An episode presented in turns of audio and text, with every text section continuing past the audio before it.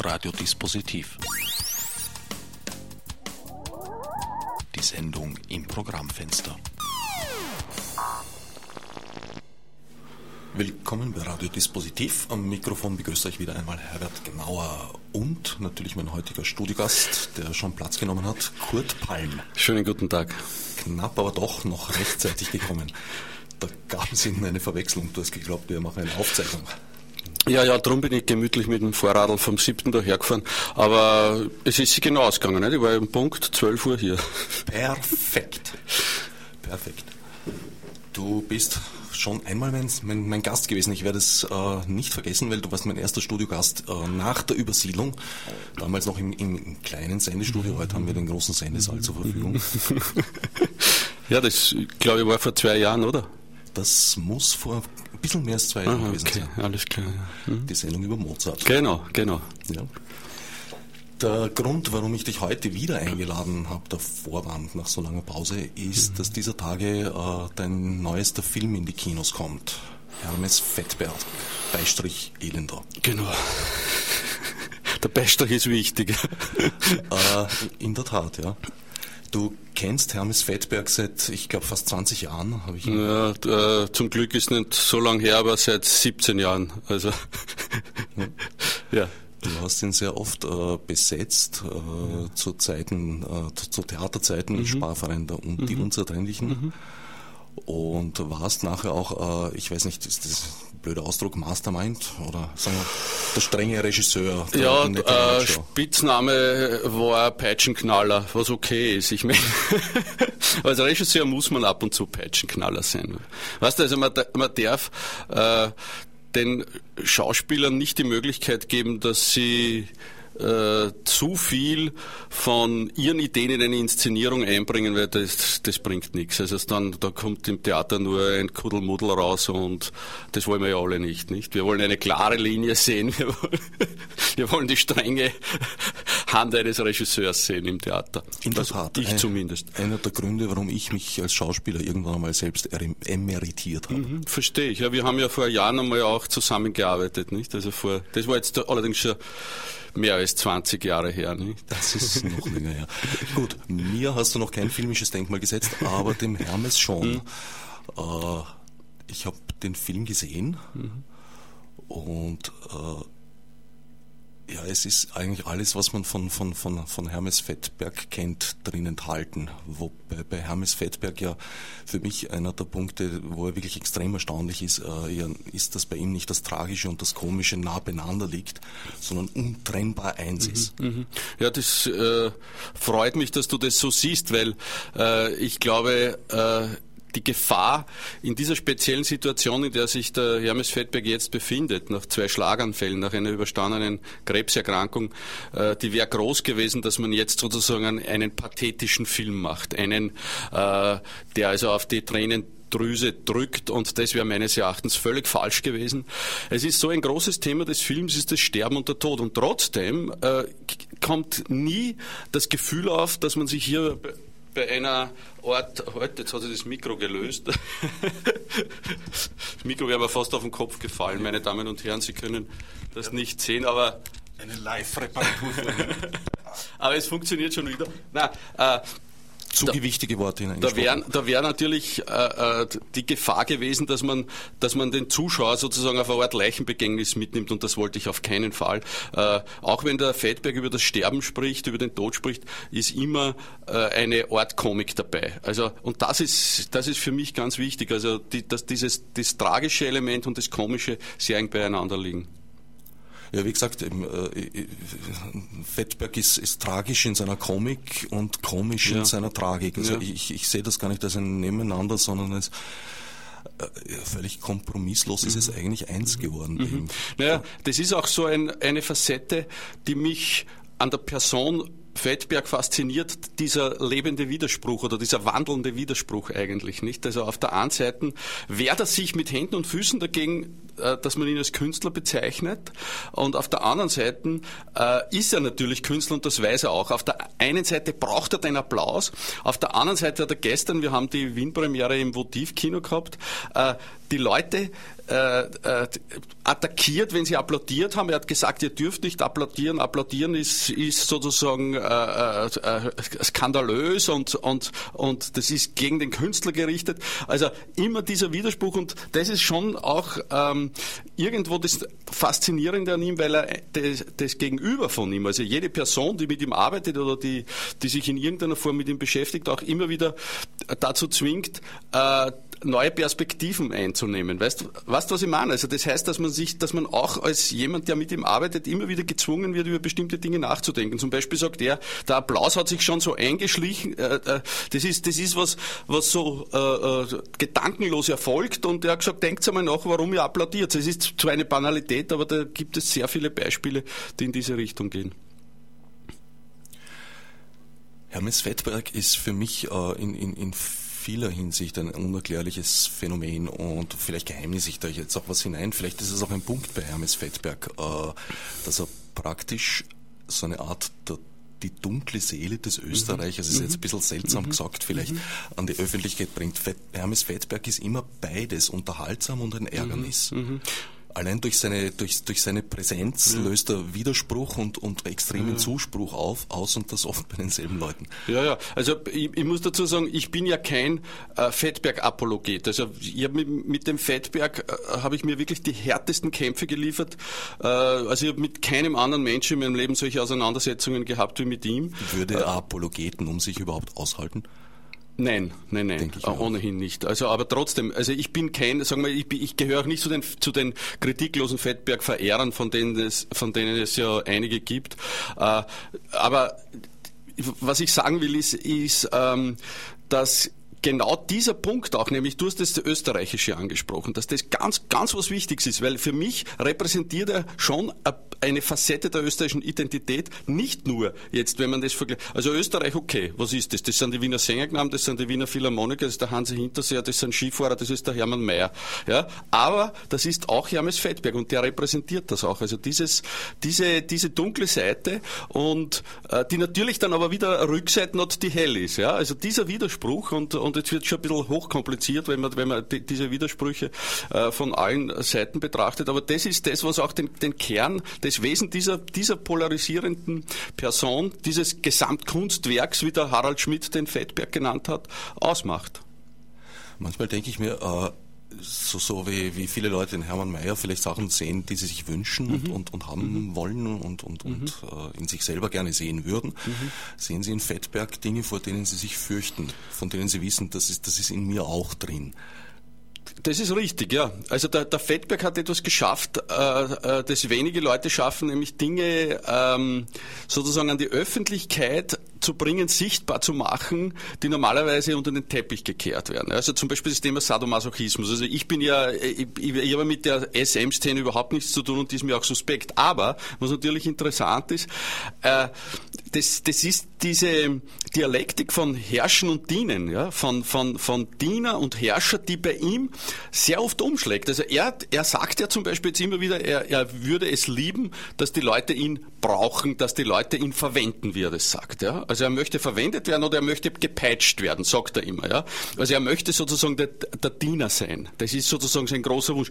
Tatsache ist aber, dass diese, dieses, äh, dieser Wunsch, Diener zu sein, sofort umschlägt in in, ein, in einer Art äh, äh, Herrschaftssituation, äh, dass er der Herrscher ist über denjenigen, wo er sagt, diene über mich. Also ich habe das, das ja strenge Diener. Ja. Ich habe das ja erlebt zwischen Regisseur und, und Schauspieler, nicht? Also Fettberg, er würde sich natürlich jetzt mit Händen und Füßen dagegen wehren, wenn man ihn als Schauspieler bezeichnen würde, aber er hat immerhin in sechs Theaterstücken bei mir gespielt. Das heißt, wir haben sechs Wochen miteinander geprobt.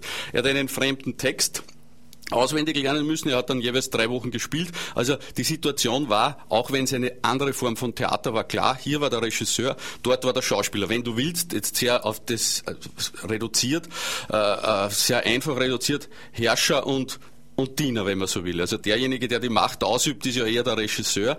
Und er hat es aber sehr schnell durchschaut, diese Dialektik, und hat sozusagen durch seine Möglichkeiten, die er dann hat als Schauspieler, äh, das umge umgedreht und hat, hat mich sozusagen zu seinem Diener gemacht, nicht? Und bei der netten Lightshow äh, hat sich ja dann das so weit äh, verselbstständigt, dieser Mechanismus, dass es dann eigentlich nicht mehr gegangen ist. Es gibt natürlich eine Situation dann, wo sich die, diese Dialektik so in sich wieder dreht, dass, dann, dass man dann irgendwo an einen Punkt kommt, wo man sagt, jetzt ist Schluss, jetzt ist aus, jetzt geht nichts mehr. Und das war ja dann nach der letzten netten Lightshow so zwischen mir und ihm, wo ich dann gesagt habe, danke, Wiedersehen, also das, äh, das reicht mir jetzt, weil Fettberg hätte natürlich nichts lieber gehabt, als bis zum Ende seines Lebens dieses Spiel weiterzutreiben. Ja? Das, was uns, ich meine, ich würde mir jetzt als weitgehend normalen Menschen bezeichnen, im Alltag äh, sozusagen fertig macht oder was uns das Leben extrem erschwert, das ist das, was der Fettberg zum Leben braucht. Ja? Also zum Beispiel, jetzt ist es ein bisschen anders, aber diese Fresssucht, der hat ja,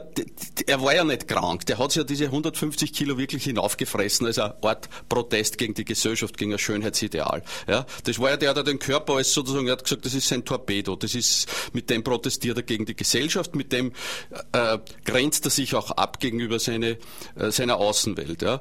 Äh, er hat ja eine Wohnung gehabt, ich meine, da, da, da, man hat sich fast angespielt, wenn man reingekommen ist. Die, die war voll bis, bis unter die Decke mit irgendwelchen Sachen, die er gesammelt hat. Es hat da drinnen gestunken. Also alles sozusagen gegen das, was wir uns vorstellen unter, unter Anführungszeichen schöner Leben, schöner Wohnen. Ja?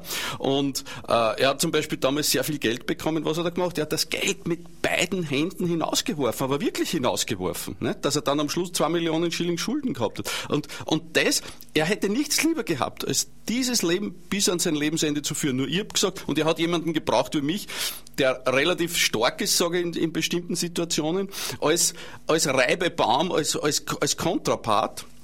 Nur ich habe dann gesagt, ab einem bestimmten Zeitpunkt, lieber Hermes, äh, ich bin hin noch, äh, wenn das so weitergeht, bin ich noch zwei Jahre reif für das Nornhaus und dort will ich nicht enden. Und ich habe dann die Notbremse gezogen und habe gesagt, weißt du was, das soll jemand anderer übernehmen, äh, diese nette Leitshow oder was immer du machst, aber ich verabschiede mich und wir haben dann jetzt eigentlich äh, zehn Jahre ganz wenig Kontakt miteinander gehabt. Also wir haben uns das, wir haben uns ab und zu gesehen und haben uns äh, gesagt, dass wir uns, dass wir einander schätzen, aber wir haben beide auch gewusst, dass eine Zusammenarbeit kaum mehr möglich wird. Und dass dann der Film entstanden ist, ist ja eher einem Zufall zu verdanken.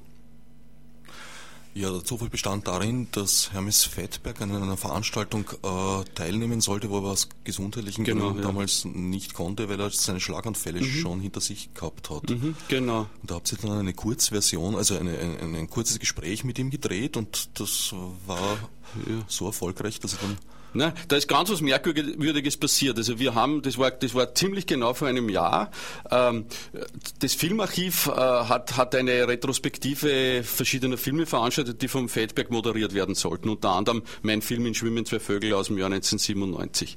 Äh, der Ernst Kinninger vom Filmarchiv hat mich angerufen und gesagt, äh, lieber Kurt, äh, der Feldberg kann nicht hinkommen, äh, er kann das nicht moderieren. Wärst du bereit, dieses Gespräch sozusagen voraufzuzeichnen bei ihm zu Hause? Hause in der Wohnung, habe ich gesagt, ja, überhaupt kein Problem.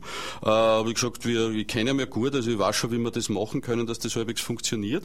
Und er hat dann einen Kameramann und einen Tonmann hingeschickt und wir haben dieses Gespräch aufgenommen. Und ich habe ich habe mir einige Fragen überlegt und, und wir haben dann eine halbe Stunde lang dieses Gespräch geführt. Das haben dann die, die Leute vom Filmarchiv auf zehn Minuten zusammengeschnitten und das ist dann am nächsten Tag im Metro-Kino gezeigt worden. Da waren ungefähr 120 Leute dort äh, vor meinem Film in Schwimmen zwei Vögel. Und ich bin da im Kino gesessen, das Licht geht aus, der, der Vorhang öffnet sich, dann, dann beginnt dieses Gespräch und das war keine große, da, da, da ist nicht viel passiert. Aber das hat zehn Minuten gedauert. Es war etwas, wo ich mir gedacht habe, boah, also irgendwas irgendwas, äh, Merkwürdiges ist, ist da jetzt passiert in, in diesen zehn Minuten und habe das dann irgendwie damit bewenden lassen bei diesen Gedanken. Dann ist der Film gelaufen und nach dem Film sind, ich weiß nicht wie viele Leute herkommen zu mir und gesagt, Herrst, du, das war so genial. Also nicht jetzt von meiner Seite, sondern das, die, die gesamte Geschichte. Du musst einen Film über den Fettberg machen. Ich habe gesagt, nein, entschuldige, ich habe jetzt gerade einen über Mozart gemacht, über Stifter. Äh, ich habe eigentlich keine Lust mehr, jetzt diese Künstlerbiografien weiterzuführen. Und ähm, dann ist der Klaus Philipp vom Standard gekommen, der hat gesagt, du, das war so super, du musst das machen. Und, und dann habe ich mir gedacht, na ja gut, jetzt überlege ich mir mal was. Dann habe ich mich hingesetzt, habe jetzt einmal ein grobes Konzept geschrieben und das, das, das Skurrile war, das Konzept ist dann plötzlich, glaube ich, 15 Seiten lang geworden und war eigentlich ein fertiges, kein Drehbuch, weil ja bei einem, so einem Dokumentarfilm kannst du kein Drehbuch schreiben, aber es war sozusagen eine Art Layout für einen Film und ich habe das meinem Produzenten äh, gezeigt, mit dem ich ja die, alle Filme bisher gemacht habe, der hat gesagt, du, das ist, das ist grandios, das reicht mir ein. Und das war wirklich überraschend, muss ich sagen, weil das passiert normalerweise nicht. Das Österreichische Filminstitut, der Wiener Filmfonds, der OF, haben sofort zugesagt, gut, der Film war nicht teuer, der hat insgesamt 200.000 Euro gekostet, mit allem drum und dran. Aber trotzdem, es ist heutzutage in der österreichischen Filmszene wiederum auch viel Geld, weil die haben ja überhaupt kein Geld mehr. Also das ist ja, der Film hat ja mittlerweile in Österreich den Stellenwert, den Eishockey in Ägypten hat, nämlich überhaupt keinen mehr. Aber so ist es gekommen, dass wir in relativ kurzer Zeit diesen Film drehen konnten. Und wir haben dann, die Hauptarbeit war dann eigentlich äh, im Schneideraum, da haben wir drei Monate gesessen, weil wir doch sehr viel Archivmaterial äh, eingewoben haben in den Film und wir haben, wir haben zwölf Stunden Gesprächsmaterial gehabt, also Fettberg und ich. Also wir haben sechs Tage gedreht bei ihm in der Wohnung. Sechs Tage, du nimmst mir jede Frage. Entschuldige, ja, nein, bitte nein, frag bitte. noch einmal. Nein, du sagst es ja, es geht ja mehr um die Antwort als um die Frage. Nein, finde ich super sechs Tage gedreht. Ja, für Zwölf die Stunden Material. Wow. Ja, also äh, das war auch notwendig, weil der Fettberg ja nach seinem, ja, wir haben, wir haben gedreht zwischen dem ersten und dem zweiten Schlaganfall im Wesentlichen. Die, die, die Materialien. Den zweiten Schlaganfall hat er dann sozusagen fast während den Dreharbeiten bekommen, beziehungsweise gegen Ende der Dreharbeiten und, und einen Teil dem Film haben wir dann auch noch einmal gedreht in der Lassnitzhöhe, wo er da war auf, der, auf, auf, auf Kur und auf Therapie. Äh, das ist dann sozusagen am, am Schluss des Films äh, zu sehen. Aber äh, das ist einmal der Kern. Also der Film dauert 80 Minuten und circa 40 Minuten bilden das Gespräch und die restlichen 40 Minuten sind Archivmaterialien, wo wir ja grandiose Dinge gefunden haben. Also unter anderem, was, was ja mir am meisten fasziniert, ist dieses Gespräch mit der Sandra Maischberger, das der Fettberg 1991 geführt hat. Da war die Sandra Maischberger 26 Jahr, Jahre alt, hat bei Premiere gearbeitet als Moderatorin und hat den nackten Fettberg, Fettberg hängt sozusagen äh, angekettet in einer Zürcher Galerie Galerie, der fette Fettberg mit seinen 150, 170 Kilo. In der Schweiz natürlich nochmal. Ah, Wahnsinn, um ja. Und die, und die. Maischberger war genial. Ich habe die nie wieder so gut gesehen. Die war so toll. Das war eine Live-Sendung, 20 Minuten ungefähr, das muss man sich vorstellen. Wir haben zwei Minuten drinnen, also eine Minute 59, weil wir müssen immer aufpassen wegen der Minutengrenze, wegen der, wegen der Honorare, die zu bezahlen sind an die Sender. Und das war für mich faszinierend. Also es ist eine wirkliche Perle, weil sie auch ganz toll auf den Fettberg eingeht und die, die, du hast nicht das Gefühl, dass sie sich irgendwie ekelt oder dass sie, das, dass sie das distanziert macht. Also sie war ganz direkt und sehr präzise und das war eine tolle Sache und da bin Sie ich war sehr hart. froh. Sie war streng mit Sie war hart, ja, aber war- so muss man auch sein. Das liebt er. ja. Völlig richtig. Und er war in seinen, das ist zum Beispiel auch einer dieser klassischen Fettberg-Widersprüche für mich. Äh, auf der einen Seite ist er ein sehr lakonisch, also kommt Mhm. er zumindest mir sehr oft. Ich bin ihm ja persönlich nicht, nicht näher gekommen als er seinerzeit Klaus-Jürgen Wussow. okay. Ja, das nächste, was ich ihm physisch gekommen bin, war eine Veranstaltung im Depot, glaube ich, äh, wo er Ja. gemeinsam mit dem Schlingensief Ja. äh, einen Abend diskutiert hat. Ansonsten kenne ich ihn nur eben auch so durch dieses Medium Fernsehen gefiltert Mhm. eigentlich in erster Linie. Nein, auf der Bühne habe ich ihn auch gesehen.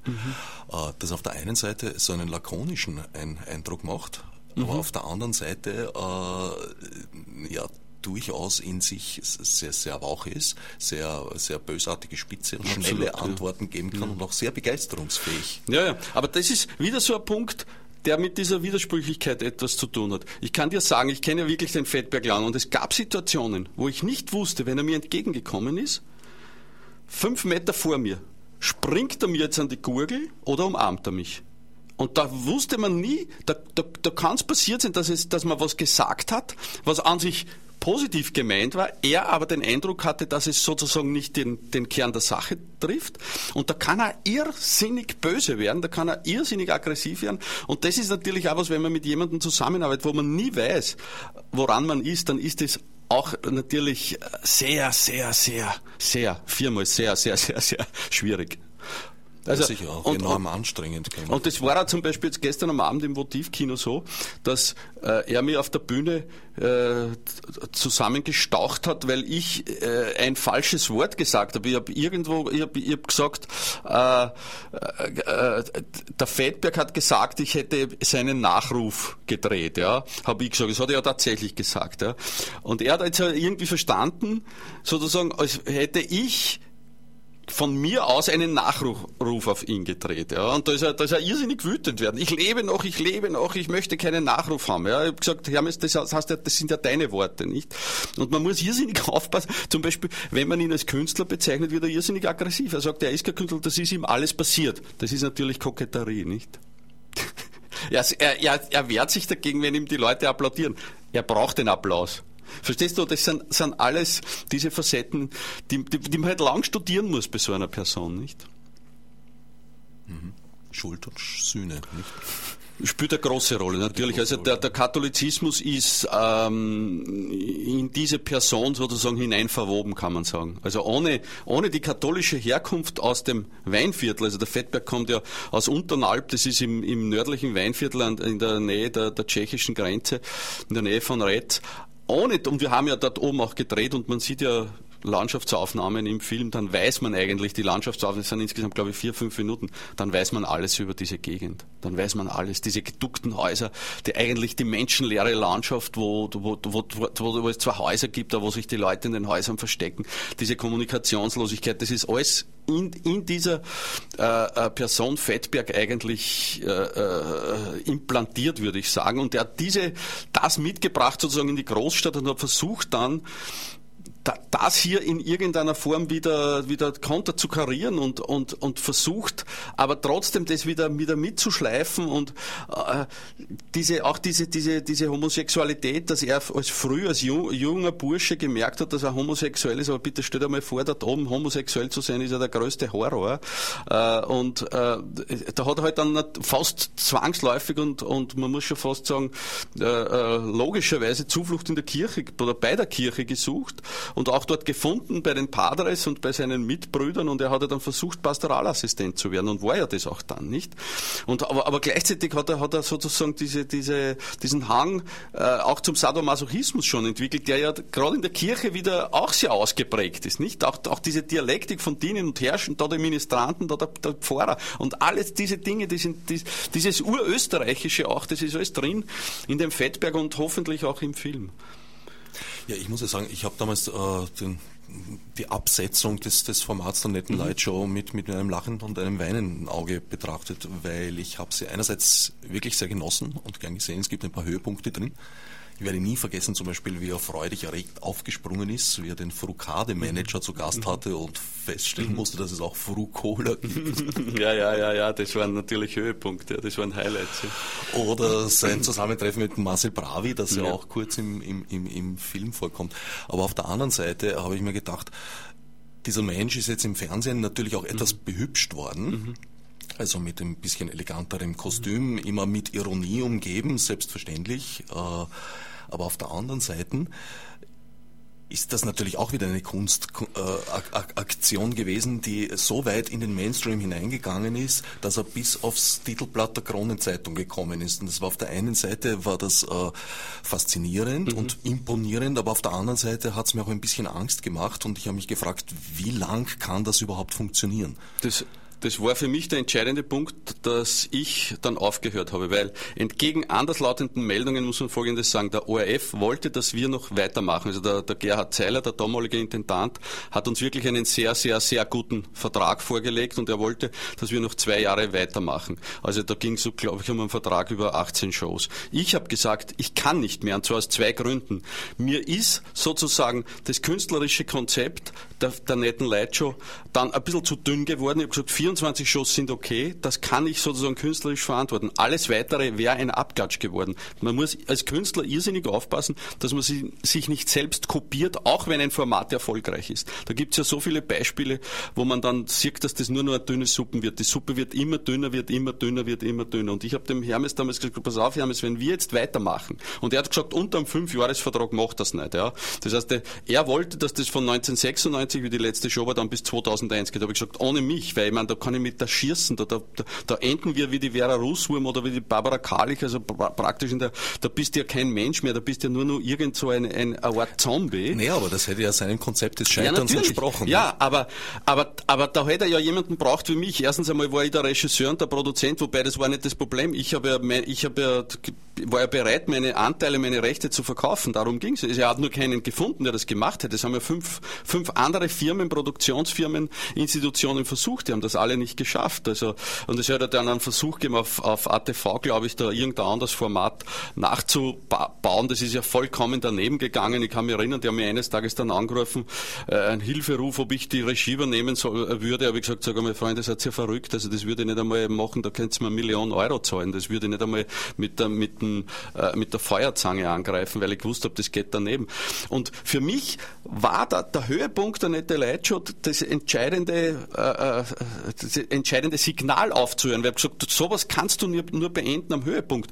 Und so wie du sagst, der, der Fettberg war im Stern, im Spiegel, im, in der Zürcher, Neuen Zürcher Zeitung, FAZ, da sind die Journalisten Schlange gestanden wegen Interviews und ich habe gewusst, wo das endet. Ich habe gesagt, Hermes, die, die, die Fallhöhe bestimmen die Medien, die bestimmst nicht mehr du. Du kannst jetzt nicht mehr sagen, du machst das oder das. Jetzt bestimmen die Medien, die treiben dich vor, die, vor sich her und so war es ja dann, die haben vor sich hergetrieben und dann lassen sie dich fallen und die, die, die schauen, die, die spucken die dann nicht einmal mehr an nach ein paar Jahren. Und genau alles das, es, es tut mir, es tut mir eigentlich leid, dass es so gekommen ist. Mir wäre es lieber gewesen, ich hätte Unrecht. Aber ich habe ihm das alles prophezeit damals. Es gibt Briefe, es gibt äh, einen, einen, ausführlichen Schriftverkehr. Also wir haben ja hunderte äh, äh, Briefe miteinander gewechselt, Faxe damals noch, weil es ja die E-Mails, glaube ich, noch nicht wirklich gab, wenn ich mich recht erinnere, so 96 oder kaum. Also wir haben eigentlich eher über Faxe und Telegramme lustigerweise. Also Fettberg hat mir irrsinnig viele Telegramme geschickt.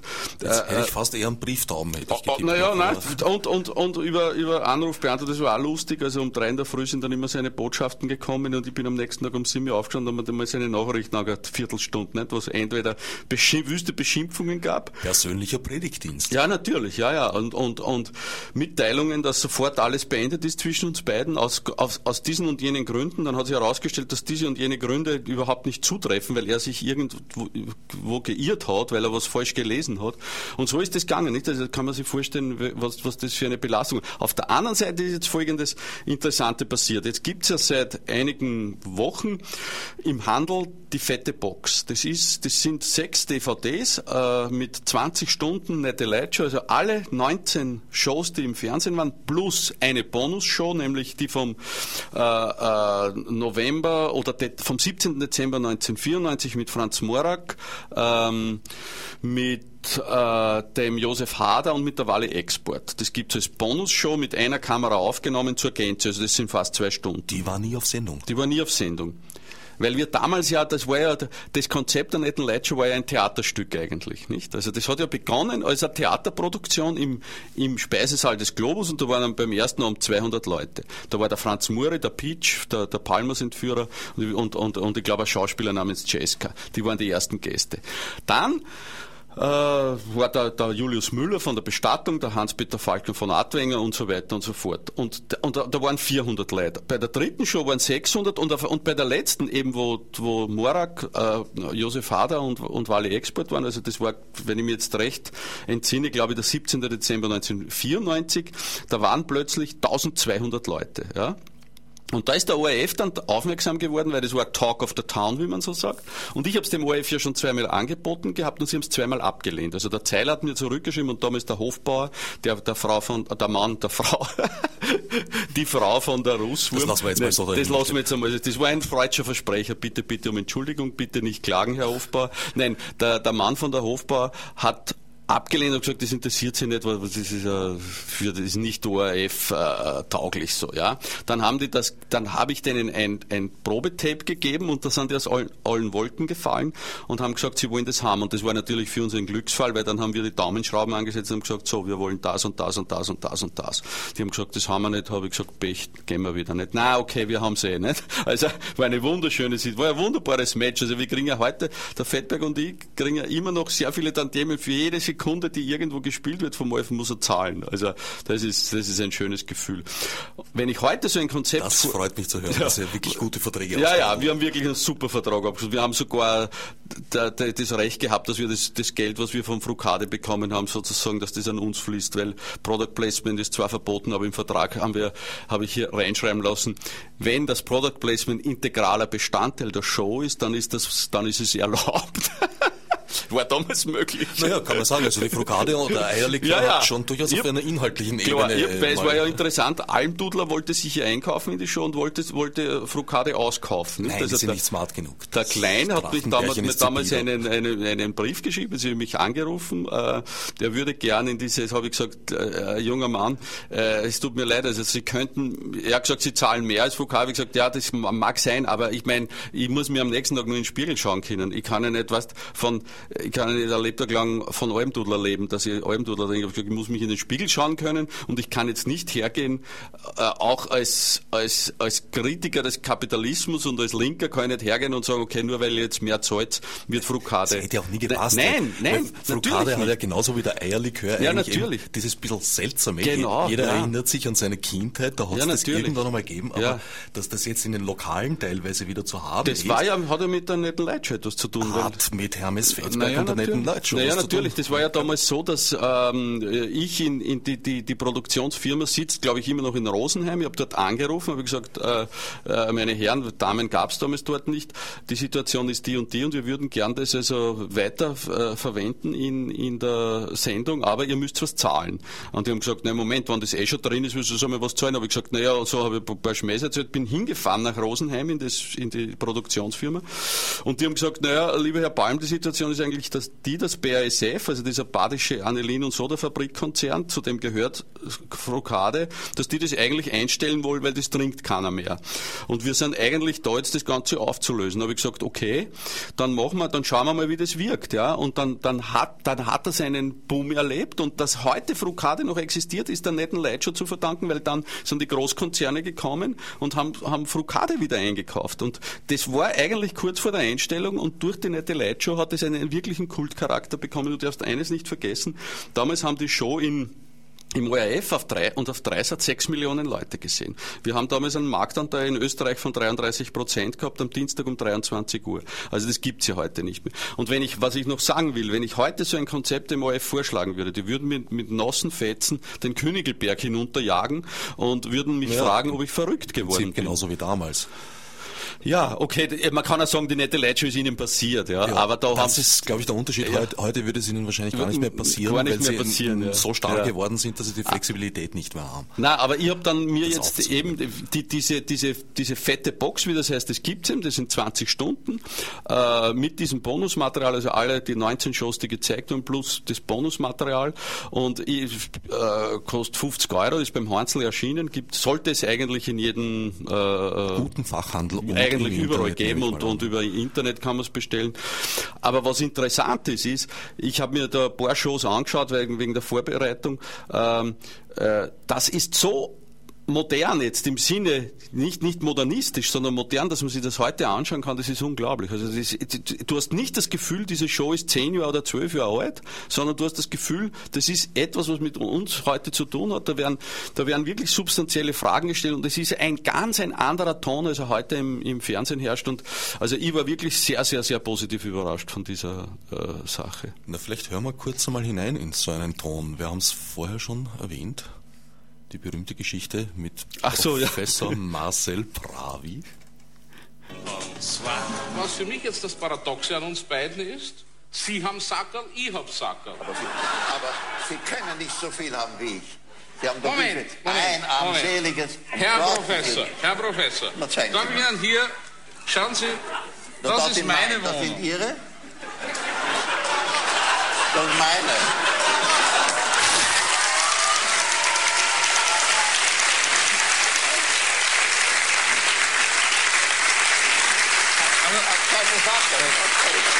Darf ich Sie noch ganz kurz herzeigen? Ja, aber sagen Sie nicht, dass es Ihre sind. Nein, nein, nein. nein. Also, Moment, Moment.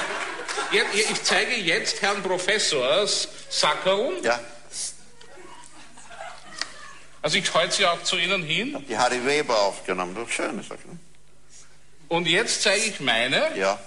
Da, also ich glaube, wir können uns da die Hand geben.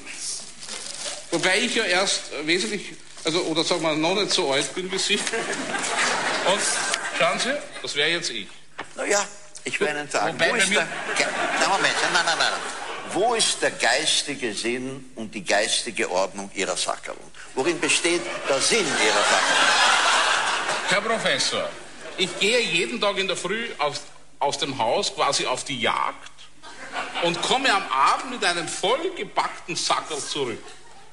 Und dann stelle ich das Sackerl irgendwo in der Ecke, weil ich nicht dazu komme, es auszuräumen. Das ist das erste und niedrigste Stadium der Sackerlwitz.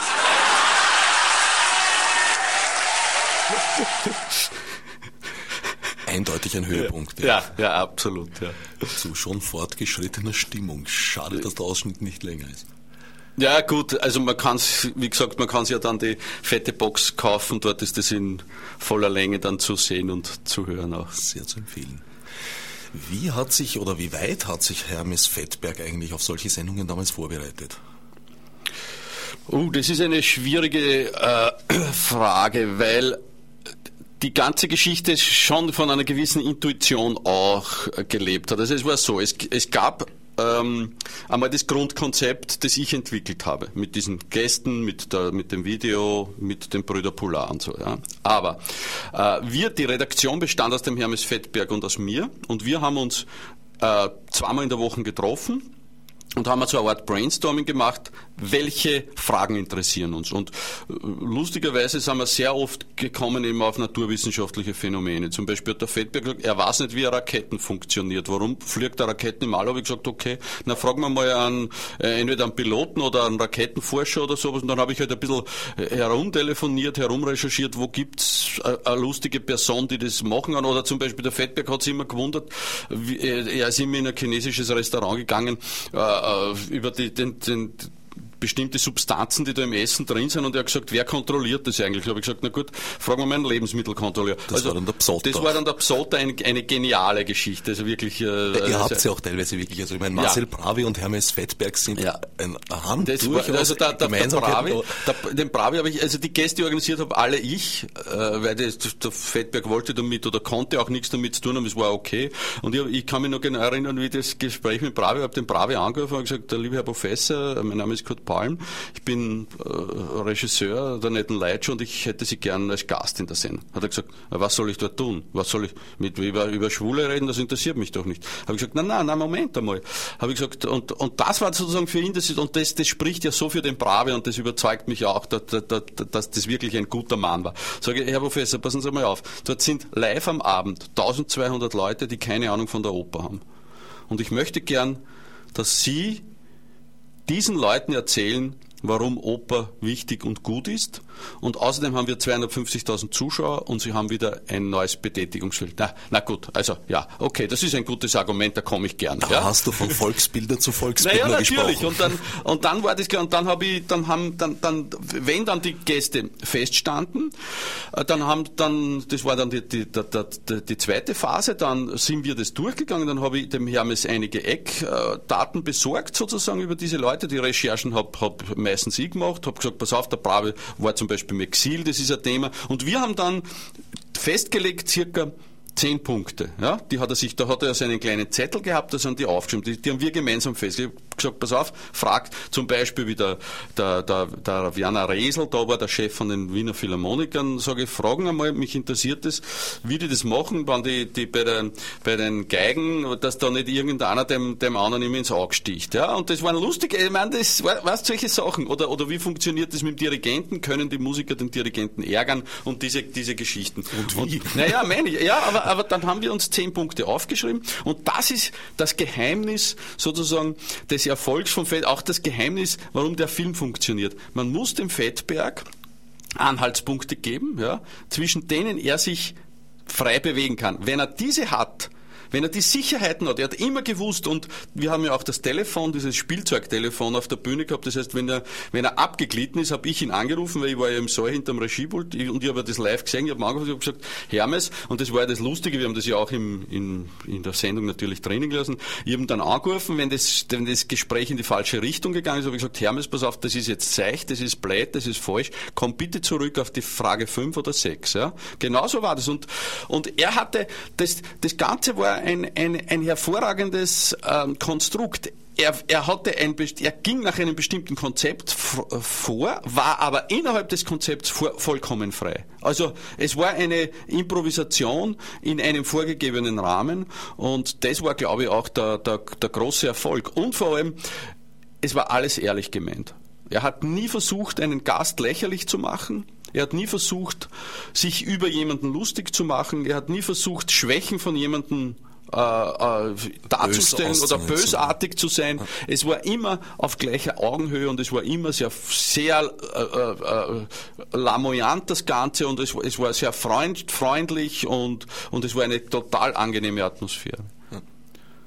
Ein, ein sehr schönes Gespräch auch äh, ist am Anfang des Films, das spielen wir jetzt nicht, hätten mhm. wir auch gar nicht, das äh, mit Professor Bankel. Ja, na gut, da, da, das ist, war für mich auch einer der Höhepunkte. Ich kannte den Bankel allerdings schon länger oder habe ihn damals erst kennengelernt, weil er war bei meinen beiden Filmen beim Mozart und beim Stifter auch dabei. Da Die hat er ja, glaube ich, später.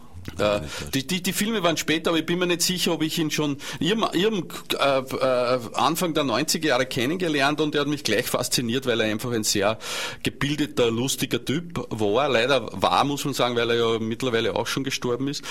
Und der Bankel war natürlich sofort bereit, dorthin zu gehen und, und das war ein Traumthema. Nicht? Also das Sterben, das Aufschneiden, äh, die, die, die, die äh, professionelle Beschäftigung mit Leichen. Also das die ist natürlich, das, das, das, ja, das war ein Traum. Die Warteliste also, des Pathologen. Ja, ja, und vor allem, und er war, er war ein extrem lustiger Typ und, und ein witziger Typ, schlagfertig und das war ja der Hermes damals auch, nicht? Also, wobei ja. das Wort schlagfertig und jetzt Schlaganfall ist ja so eine merkwürdige Korrelation, in die Ja, wobei Hermes Fettberg mit seinen ganz vielen Facetten dann eben auch äh, mit ganz vielen unterschiedlichen Menschen reden konnte. Er konnte ja, ja, natürlich. durchaus äh, die Verbindung zu Marcel Bravis eher ein bisschen altösterreichischer mhm. Einstellung mhm. herstellen. Mhm. Äh, genauso konnte er zum, zum, zum wirklich ziemlich erdigen Psotter an Traut finden. Ja, ja. Er gesagt, naja, Chinesen, ja. weiß ich nicht, ja, da ja, gehe ich nicht hin. Nein, das war schon toll.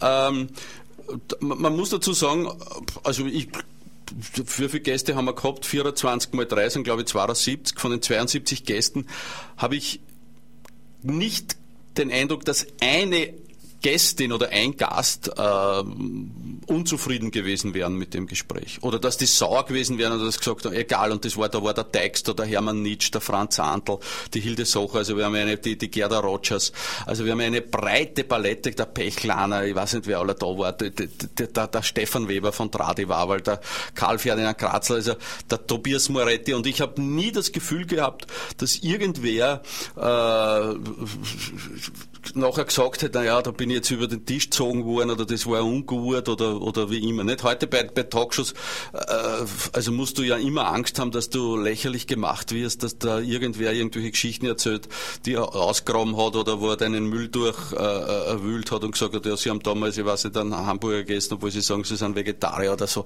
Nicht, also das gab's eben nicht und von daher glaube ich, dass dass deshalb auch insgesamt eine sehr positive Stimmung rübergekommen ist und das hat ja voll funktioniert. Also wir haben ja im Schnitt äh, 33 Prozent Marktanteil damals gehabt um 23 Uhr und, und also riesige Zuschauermengen. Ne? Wie konnte sich äh, ein Mensch wie Hermes Fettberg, der mit bürgerlichen Namen Josef Fenz heißt und eben in, in eher unwirtlicher mhm. Umgebung mhm. aufgewachsen ist, mit äh, dieser Umgebung eher nicht angepassten Neigungen, wie konnte er sich, der sich in den frühesten Jahren eigentlich begonnen hat, wahrscheinlich war das seine Strategie schon, sich mhm. als, als, als, als Loser, mhm. äh, wie soll man sagen, äh, zu, zu, entwickeln und mhm. das zu stilisieren. Aber wie konnte er diese Kritik- und Analysefähigkeit entwickeln. Der Mann ist ja mit den mhm. Jahren zu einem Philosophen gereift. Ja, ja. Das, das ist ein Phänomen, das ich selbst nicht erklären kann und ich glaube, es, er kann es auch nicht erklären. Ja. Ähm, äh, er, er, ist, er zum Beispiel, wenn du mit ihm sprechen willst über Musik, dann sagt er, lass mich in Ruhe mit, ich hasse Musik. Wenn du mit ihm sprechen willst über Literatur, sagt er, lass mich nur, ich lese nichts, ja. Äh, wenn was du nicht stimmen kann. Nein, was, wenn du sprechen willst über Filme, sagt er, interessiert mich nicht. Aber wir haben ja im, im Film diese lustige Sequenz über das Kinoprogramm von Retz 1966, wo er natürlich über Filme reden kann, halt auf seine Art und Weise, nicht? Wo er sagt, wie ihm das gefallen hat bei Onkel Tom Sütte, wenn die jungen Buben auspeitscht werden, nicht die Sklaven, was natürlich absurd ist, aber in der Dialekt Dialektiker wieder äh, äh, eigentlich komisch ist. Ähm, er ist ein scharfer Denker. Das ist, das ist was, was glaube ich, das Entscheidende ist. Weißt? Also, dass er Dinge sofort analysieren und verarbeiten kann, aber er gleichzeitig sofort in, in dem Augenblick, wo er bestimmte Dinge analysiert und, und erkennt, er sofort den Gegensatz konstruiert. Weißt du, was ich meine? Also zum Beispiel, er, er hat äh, dieses er hat mit mir ganz komplizierte Verträge gemacht, ja, damals. Das die, die, kommt die, dann Film mal vor. Die, die, ja. waren, die waren so absurd, weil er wie ein Haftelmacher aufgepasst hat, dass nicht äh, irgendwo der Eindruck entsteht, äh, ich hätte sozusagen da die Hand auf dieser Geschichte. Ja? Und darum haben wir ganz komplizierte Verträge gemacht. Ich durfte ihn nicht Josef Fenz nennen, ich musste ihn Hermes Fettberg nennen in der Öffentlichkeit, sonst hätte ich eine Konventionalstrafe zahlen müssen. Also völlig groteske Dinge. Ich habe mir das jetzt einmal angeschaut, man muss jetzt lachen heute. Na gut, das hat Geschichte. Pastor Keten war vertraglich verpflichtet, nicht zu lachen in der Öffentlichkeit. Ja, zum Beispiel. Zum Beispiel. Ja, ja, äh, jetzt ähm, gleichzeitig wusste ich aber, dass ihm das überhaupt nichts bedeutet, dass ihm das vollkommen gleichgültig ist in Wirklichkeit. Ja. Ähm, er hat darauf bestanden, auf genaue Abrechnung, da habe ich überhaupt kein Problem. Also ich bin ein, ein eher Buchhalter, ich habe Handelsakademie gemacht, also ich habe überhaupt kein Problem. Das, mit den Abrechnungen, das, die hat er alle bekommen, die hat er sich nicht einmal angeschaut. Ja. Die hat er sich nicht angeschaut, aber er hat natürlich darauf bestanden, dass das ordentlich abgerechnet ist, das habe ich ja gemacht und habe dann das Geld überwiesen bzw. gegeben. Also es war sehr, sehr viel Geld, muss ich sagen. Ja. Und äh, dann hat er mich kritisiert, dass ich ihm so viel Geld gebe. Das ist kein Schmäh. Er hat gesagt, er will das Geld nicht. Habe ich gesagt, Hermann, entschuldige, wir haben einen Vertrag, abgesehen davon, du, du, dir steht das zu, die Hälfte, du, ich, ich behalte mir das hin. Habe ich gesagt, ich kann es einem Notar geben, dass der das verwaltet. Aber er hat mir fast an die Gurgel gesprungen, weil er gesagt hat, du willst mich entmündigen. Habe ich gesagt, ich will dich nicht entmündigen, aber wenn du das Geld nicht willst. Und was hat er gemacht? Er hat das Geld genommen, 10.000 Schilling dorthin, dann ist er, dann ist er, nur damit man versteht, wie, wie der Mann tickt. Um drei in der Früh hat er einen Durst gehabt und hat ein Taxi gerufen, ist mit dem Taxi zum Würstelstandel gefahren, hat sich eine Mineralwasserflasche gekauft, hat dort jemanden engagiert, der mit ihm zurückfährt, der ihm die Mineralwasserflasche hinaufträgt in die Wohnung. Also er wollte nichts von dem, von dem Burschen, meistens waren sie junge Burschen, aber er wollte ja nichts von denen.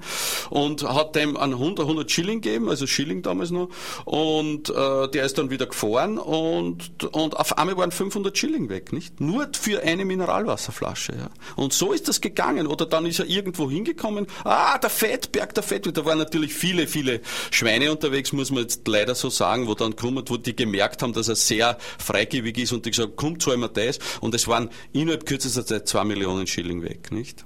Also, und jetzt, er ist ja dann am Ende, war, hat er ja zwei Millionen Schilling Schulden wieder gehabt, nicht? Und jetzt mittlerweile hat er sich ja entmündigen lassen aus diesem Grund, weil er gesagt hat, er kann mit Geld nicht umgehen. Und jetzt sind wir wieder bei so einem Wurde Punkt, das durchgezogen? Das wurde durchgezogen gegen meinen, also ich war ja vor Gericht sozusagen als, als Begleiter dabei. Ich habe zur Richterin gesagt, äh, äh gnädige Frau, da wie man die, die, man die Damen anspricht. Frau Rath. Frau Rath habe ich glaube ich nicht gesagt, ich habe gesagt, Frau Doktor. Also nur zur Klarstellung, ich persönlich bin dagegen, ja, aber ich, ich begleite den Feldberg und ich, ich unterstütze natürlich sozusagen den Akt, aber ich persönlich bin dagegen, weil ich glaube, dass das nicht gut ist.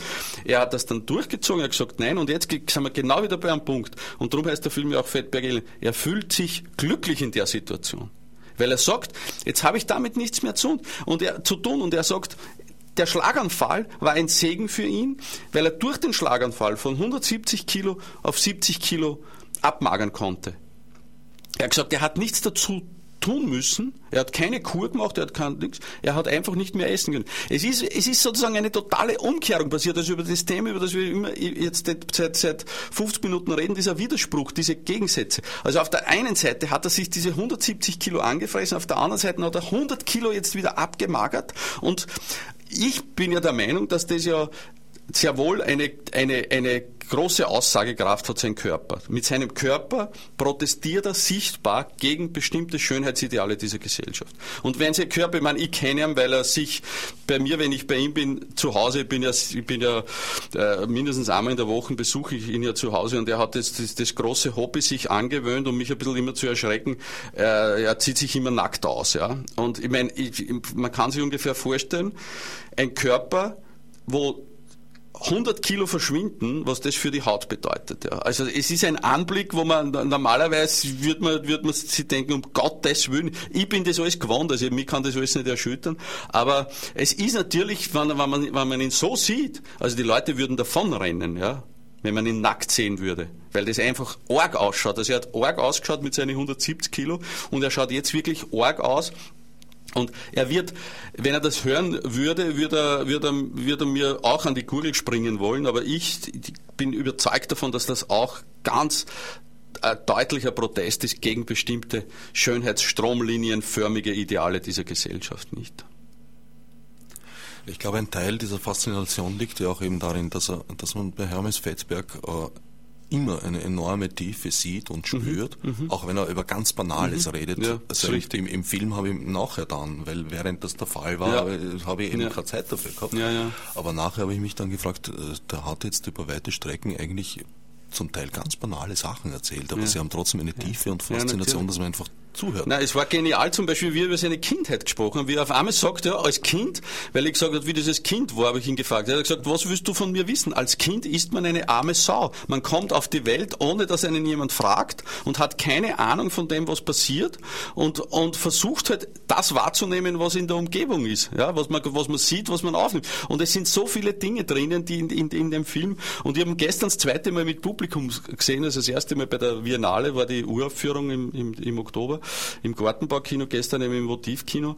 Und ich habe das zweite Mal gesehen und, haben und, und ich bin und das ist das Tolle ja an so einem, wenn man als Regisseur arbeitet, man sitzt dann drei Monate im Schneideraum und stellt ja dann etwas her, dass der Film gestern plötzlich für mich nur einmal neue Dimensionen gehabt hat und neue Ebenen, auf die ich ehrlich gesagt, obwohl ich das Material dutzende Male gesehen habe, gar nicht gehört und gesehen habe. Und das ist eigentlich schon faszinierend. Nicht? Das ist also, die Sicht der anderen, die dazukommt. Ja, und auch die, die, dieser melancholische Grund und, und trotzdem diese dieser Schmäh, dieser Witz, diese Komik und nicht dieses, was, dieses Jammern und dieses, dieses, dieses, es gibt ja so in, in diese, äh, so einen, so einen österreichischen Zug, der, der mir irrsinnig auf die Nerven geht, das ist das Zahn und das immer, immer das Jammern und das, und, und, und, und, und immer alles, äh, äh, was der, das, das, das grantig sein und so, nicht? Das, das hat er auch, da fällt, aber gleichzeitig konterkariert er das, ja. ja.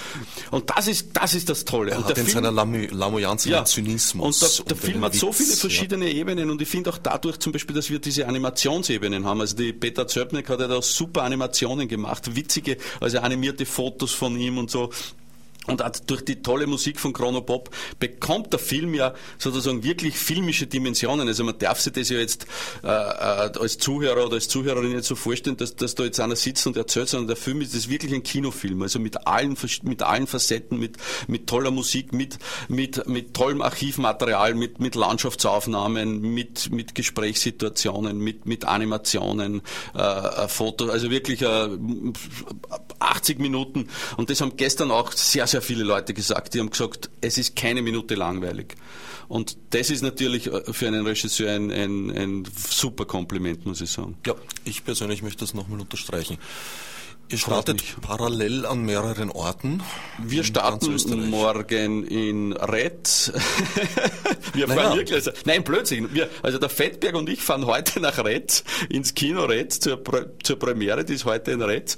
Morgen äh, läuft der Film dann an, in, in, also regulär in Retz, im, in Wien im Votivkino und im Apollo, in Linz im Movimento, in Steyr in dem, im Cineplex, in Innsbruck im Cinematograph, in Graz im Rechbauer Kino und eine Woche darauf in Salzburg im TAS-Kino und in Lenzing in Oberösterreich im, im, äh, in, Licht, in den Lichtspielen Lenzing, was natürlich auch lustig ist. Das ist wieder deine Verbindung. Das ist meine Verbindung. Da bin ich auch dann zu Gast am 15.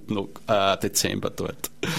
Und Hermes Fetzberg, wie geht's ihm dieser Tage? Äh, also er hat natürlich gestern, wir waren ja gestern bei der Premiere und äh, er schwebt natürlich auf Wolke 7, wie man so schön sagt, nicht? Also er, er taugt es irrsinnig und das ist, er hat gesagt, das ist für ihn natürlich die größte Ehre und es klingt wieder ein bisschen komisch, wenn man das sagt, weil er ja noch lebt, aber ich meine, man muss sich mal vorstellen, der Mann ist 55 und welcher Österreicher, welcher, welcher Künstler hat in dem Alter über den Falco drehen sie jetzt einen Film, wo er schon tot ist, seit zehn Jahren, ja. Aber über welchen Künstler, über, welchen, über welches Gesamtkunstwerk, wie der Harald Schmidt den Fettberg bezeichnet hat, wurde zu Lebzeiten ein Kinofilm gedreht? Und ich meine, das weiß er natürlich, der Fettberg. Und egal ob Nachruf oder Requiem hin oder her, ja, äh, er weiß, dass das eine Riesenwertschätzung für ihn ist und darüber bin ich schon froh, dass das auch rauskommt und, und ich bin wirklich froh, dass der Fettberg das noch, noch, noch erlebt hat, muss ich sagen.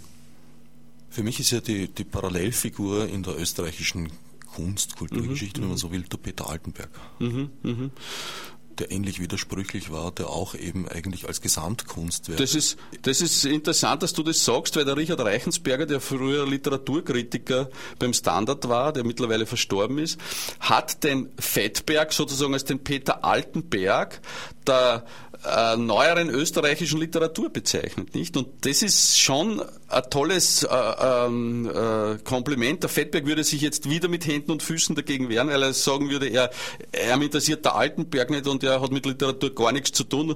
Dabei, können wir keine Rücksicht nehmen. Dabei ist eben im, in einem Berliner Verlags äh, ein Buch erschienen mit seinen gesammelten Kolumnen in einem Umfang von, von 1400 Seiten, muss man sich mal vorstellen. Nicht? Also wirklich. Ja, wie viel Kilo? Irgendwo habe ich das gelesen. Äh, Siebeneinhalb siebeneinhalb Kilo oder so irgendwas mit. Naja, das Format wird ihm schon gerecht. Ja, ja, ja, genau. Und wie gesagt, ich, ich bin ja sehr froh, dass er sich damals äh, vom Kronenzeitungscover dann mhm. praktisch auf den Predigtdienst zurückgezogen ja. hat, weil dem haben wir es zu verdanken, dass es dieses Kompendium jetzt ja, gibt. Ja, natürlich. Ja. Und ja. natürlich auch, äh, dass ihm da äh, Zuschlupf gewährt wurde. Ja, ja, kann man nicht so sagen. Es war ja eine äh, enorm erfolgreiche Kolumne. Ja, ja, natürlich. Ja, ja. Sehr viel gelesen. Ja, ja, und sie gibt es ja noch, zum Glück, muss man sagen. Also das ist ja das, wo, wo der Fettberg auch großen Wert hat. Er sagt immer, Freunde, ich lebe noch, ich bin noch nicht tot. Äh, also es, die, diese Geschichte, dass der Film ein Nachruf sei, ist natürlich nur, nur zur Hälfte wahr. Nicht? Das, ist, das ist schon ein, ein, ein Film. Natürlich ist jeder Film, den man macht, ist, er, ist er sozusagen eine Bestandsaufnahme und ist ein Status quo.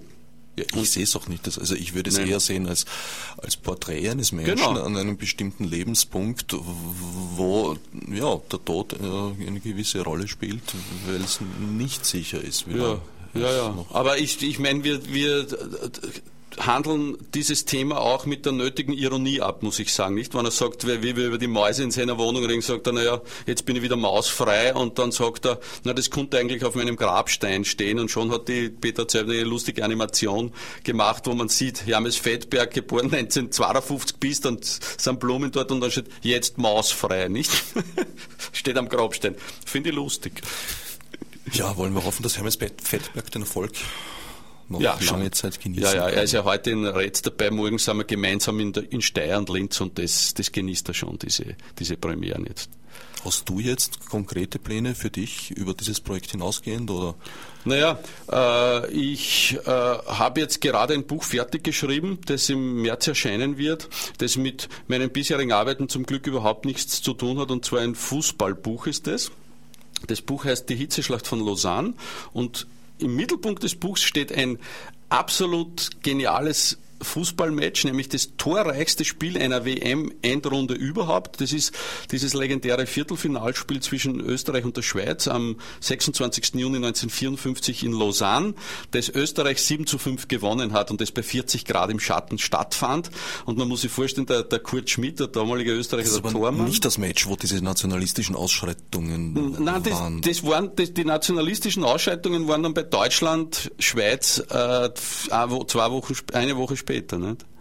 Aber in Österreich, bei, bei, dem, bei dem Spiel Schweiz-Österreich gab es keine nationalistischen Ausschreitungen. Das ist in großer Freundschaft zu Ende gegangen. Ja, dann habe ich jetzt was verwechselt. Ja, das passiert mir öfter. Das, ähm, Nein, nein, das ist, das ist alles sehr zivilisiert zugegangen, aber das fasziniert. Damals haben gespielt in, in der Verteidigung der Happel und der Hanapi zum Beispiel, im Tor der Schmidt, äh, im Stu äh. Ozwirk, ja genau, Ozwirk im, im Mittelfeld und äh, im Sturm die berühmten Körnerbrüder, der, der Steuersball, Wagner Turl, also, also richtige Legenden. Und äh, das Geniale an dem Spiel war, dass der Tormann Schmid nach circa zehn Minuten einen Hitzschlag erlitten hat, nicht ausgetauscht werden durfte, es durften damals überhaupt keine Spieler ausgetauscht werden. Der musste weiterspielen und der ist noch ins Krankenhaus gekommen, in der Pause hat er einen Ohnmachtsanfall. Der der Masseur ist immer da hinten, hinter dem Tor gestanden hat immer gesagt, in welche Richtung er gehen muss, wo der Angriff kommt von den Schweizern. Du musst dir vorstellen, er hat innerhalb von vier Minuten drei Tore bekommen. Dann hat aber Österreich innerhalb von 19 Minuten fünf Tore geschossen, weil auf Schweizer Seite der Verteidiger Bouquet ebenfalls einen Hitzeschlag hatte. Und der, der, der Kurt Schmid hat nachher im Krankenhaus gefragt, ob sie jetzt das Spiel gewonnen oder verloren hätten.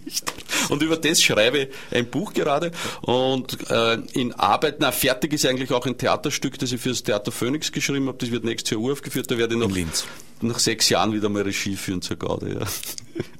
Oh, man wird nach Linz fahren müssen. Naja, ja, es wird eine Phase über das Kulturhauptstadtjahr.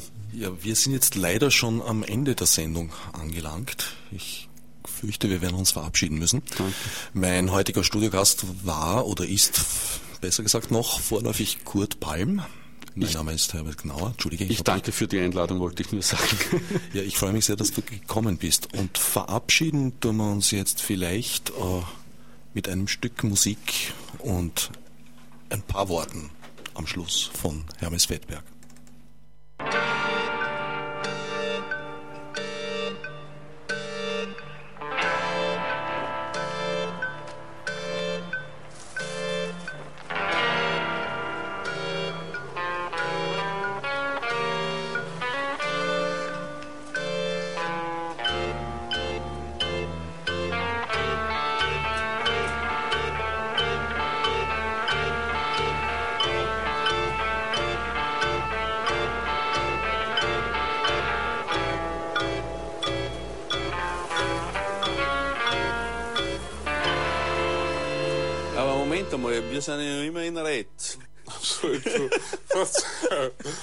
Verzeihung.